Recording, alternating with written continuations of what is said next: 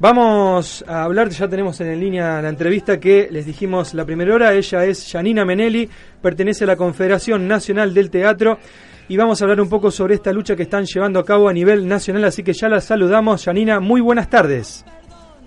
Buenas tardes, buenas tardes a toda la audiencia. Janina, primeramente, bueno, gracias por eh, charlar con nosotros, con nuestro programa.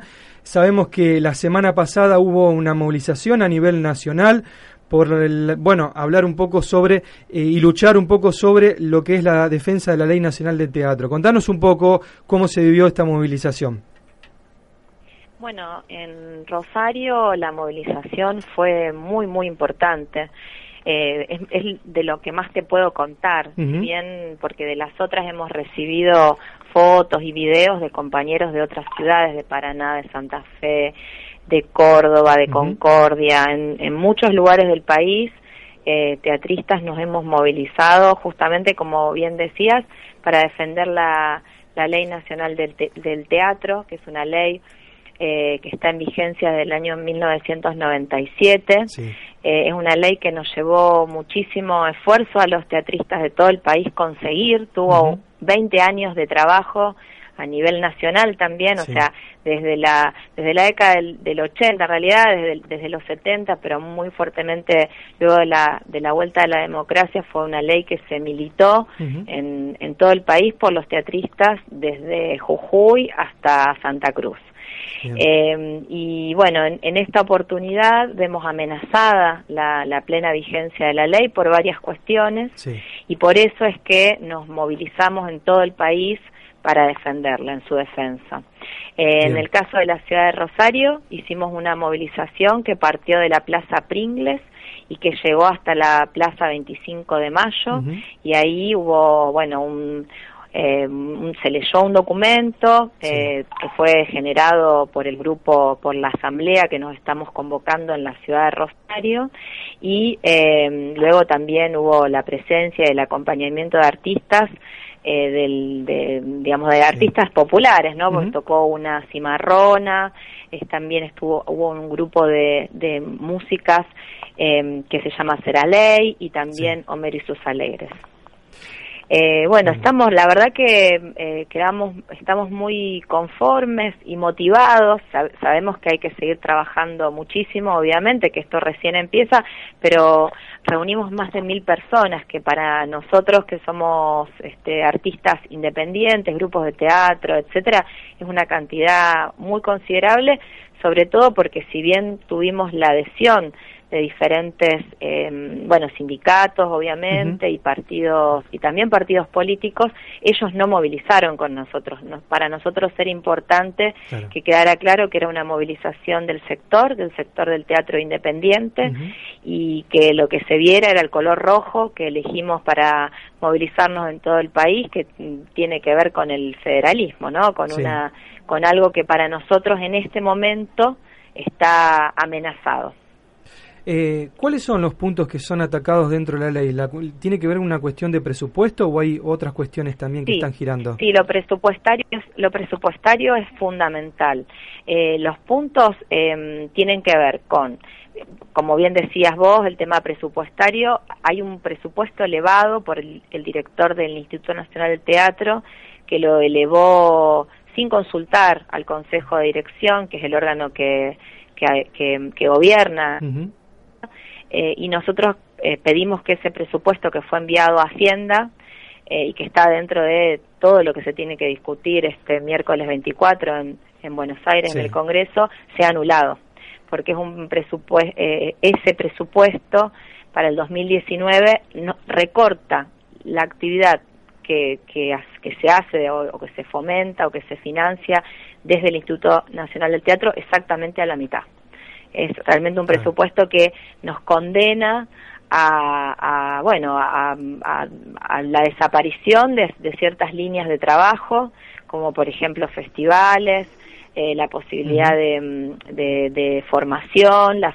la posibilidad de eh, giras con los elencos, las salas también ven, ven seriamente amenazado, las salas de teatro ven seriamente amenazado su funcionamiento y por supuesto lo que tiene que ver con la producción de, nuevas propuestas teatrales. Ese, ese es un punto fundamental, pero no es el único, porque como te, comentaba, esta ley nacional del teatro, que es la 24.800, es una ley que garantiza a partir de su, de su órgano de dirección em, justamente la representación de eh, toda la diversidad de la actividad teatral del país. Eh, Argentina tiene teatro en todo en todo su en, todo su territorio no eh, desde Misiones hasta Neuquén no en, en, todo el, en todo el país hay teatro pero es muy distinta la actividad que se realiza en las diferentes provincias. Entonces lo que garantiza el Consejo de Dirección, que es quien gobierna el instituto, es justamente que se expresen las diferentes realidades de cada uno de, de, cada una de las provincias, de cada uno de los territorios de nuestro país, que son muy diversos. Eh, y lo que se lo que se ha hecho eh, es eh, desvirtuar, ¿no? Con, con una serie de, de, medidas que nosotros creemos que son em, ilegales y son sobre todo antidemocráticas, lo que se ha hecho es desvirtuar el funcionamiento del Consejo. Desvirtuar en el, en el sentido de eh, que, las, que las decisiones que, que son decisiones eh, de política teatral, bueno, que se hacen con los fondos del instituto, eh, terminan no decidiéndose plenamente en ese consejo. Entonces, otra de las medidas que nosotros pedimos es em, que se que se revoque un dictamen que, que, es del 2015 y que el actual director del Instituto Nacional del Teatro está usando justamente para em, decidir él qué se hace y qué no se hace sin este eh, sin sin tener la plena decisión del consejo y transformar ese consejo que es un consejo de dirección solamente en un consejo eh, consultivo. Otra de las, otra de los de los este, mm, de, los pedidos que hacemos, que este es un pedido histórico que tenemos eh, los teatristas en relación al Instituto del Teatro, es que tenga una plena autarquía. Y esto por ahí es importante, suena así como una palabra así difícil, autarquía, pero en realidad tiene que ver con quién administra los fondos. Los fondos del Instituto Nacional del Teatro no son fondos que eh, se están quitando, por ejemplo, a salud o a educación, ¿no? Eh, dentro de una torta presupuestaria a nivel general, sino que son fondos genuinos, porque aquello que eh, constituye ese fondo del Instituto del Teatro em, es un porcentaje de lo que es la pauta publicitaria que sale en televisión, un impuesto, digamos, a esa pauta publicitaria y eh, de Lotería Nacional. ¿no? Entonces, ese presupuesto que eh, todos los años crece, porque justamente eh, porque hay inflación, entonces digamos no depende de la decisión de, de, un gobierno o, o, de la política que se esté llevando adelante, todos los años va creciendo acorde a la inflación, pero lo que sucede es que ese, ese dinero pasa por, por economía, lo que era antes el Ministerio de Economía y que ahora es el Ministerio de Hacienda, y ahí siempre hacen, dan algunos tijeretazos. Como el, el órgano de conducción del instituto es un órgano fuerte, ¿sí? y puede de alguna manera y es representativo, hasta ahora, en todos estos años, no sin conflicto, pero se ha logrado que un 80% más o menos el promedio de aquello que se recaude se pueda utilizar en diferentes planes eh, que lleva adelante el Instituto del Teatro y de programas de fomento. Cuando digo programa de fomento me estoy refiriendo a esto, a la formación, a la difusión, a que lleguen funciones de teatro a lugares donde de otra manera no llegarían, ¿no? Para, para públicos de los más diversos. Muchas de esas funciones de teatro son gratuitas para el público. Eh, y bueno, y ese es otro de los puntos que eh, eh, estamos pidiendo. Ese podríamos hacer un reclamo histórico. Y el último punto, que es para nosotros bastante complejo, pero no tenemos dudas de que es fundamental en este momento, es la renuncia del, del director eh, del Instituto Nacional del Teatro, que, que, es de alguna manera quien está llevando adelante este, los recortes desvirtuando el, funcionamiento del Consejo. Eh, digo que es complejo porque em, el director del Instituto del Teatro es Marcelo Lacino, que es un hombre de teatro, que es un hombre de Rafaela, de nuestra provincia, y es un hombre que viene del campo de la gestión cultural, de la producción artística, es director de teatro, es actor. Entonces, para nosotros realmente es es, eh, es muy complejo porque en algún punto, eh, no en algún punto, es un par nuestro, sin embargo, la, el, la función que está cumpliendo es la función por la cual eh, lo inviste este, ser un funcionario del gobierno de Cambiemos. ¿no? Es un funcionario macrista y como tal viene llevando adelante estas políticas dentro del, del Instituto del Teatro. Ahora, Janina, cuando uno piensa en esto, piensa directamente en los actores, pero hay una enorme cantidad de gente involucrada dentro de lo que es poner en funcionamiento el mundo del teatro, como gente especialista en iluminación, los sonidistas, la gente incluso que limpia los teatros, eh, gente de producción. Hay cuánta gente involucrada dentro de todo esto. Sí, por supuesto. Atrás de, acá, atrás de cada propuesta que, que como espectadores vemos en el teatro hay un, un montón, hay eh, cientos de horas de trabajo de muchas personas. Eh, como vos bien decías, iluminadores, vestuaristas, eh, bueno, las personas que sostienen los espacios eh, teatrales, constructores de escenografía, eh, bueno, una cantidad, bueno, también eh, personas que trabajan en, en los medios y, en prensa y que, y que hacen la difusión de nuestras obras de teatro. por eso es como muy, mm, muy amplio, ¿no? El, el, el, abanico de lo que podríamos llamar con, con teatristas. Por ahí, quienes más movilizados estamos, somos los que estamos arriba de la escena, ¿no? O, o, los directores que también son quienes son los responsables muchas veces de, de llevar adelante las puestas de las obras de teatro. Pero mm, junto con nosotros, además, y además de todos los que trabajan, ¿no? que somos trabajadores de la cultura, además de todos nosotros, está el público, que mm, en ciudades como Rosario eh, el público está acostumbrado a ver teatro, está acostumbrado a ver muy buen teatro de mucha calidad, está acostumbrado también a que eh, con mucho esfuerzo y con mucha dedicación de parte de, los dueños de sala, esas salas se hayan visto mejoradas en sus condiciones edilicias, en, en, sus plantas técnicas y todo eso fue gracias al trabajo de los dueños de sala, ¿no? Eh, cuando digo dueños de sala, no, se, no que el público no se imagine en grandes, ni en grandes salas, ni en grandes empresarios, todo lo contrario, son grupos de teatro que muchas veces lo que hacen es trabajar colectivamente, cooperativamente para sostener un espacio y que las salas en Rosario tienen una capacidad de entre 30 y 100 localidades, con lo cual también son espacios, eh, podríamos decir, de medianos a pequeños. Eh, y que sostienen con su trabajo, con mucho, mucho trabajo y mucho esfuerzo esos espacios que hoy por hoy además se ven absolutamente afectados por las mismas situaciones que como ciudadanos nos están afectando, que tienen que ver con la suba de las tarifas, ¿no? Todos vivimos en el mismo país y todos sabemos lo que ha aumentado la luz, que para el teatro es fundamental, el gas, que también es fundamental para calefaccionar eh, los espacios.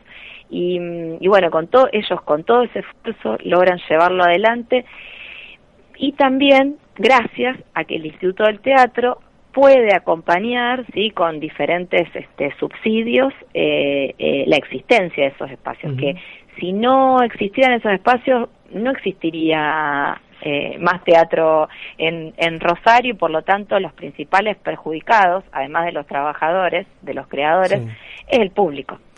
Claro claramente es el público. em, yo a mí me da la impresión de que más allá de, de cualquier cuestión de, dinero y de fondos, estamos siendo testigos de una batalla cultural, una batalla por la cultura, cultura que alimenta el alma de la gente, alimenta el alma de los jóvenes y, y que hace que, nuestra sociedad sea con un poco menos de, gusto amargo, ¿no?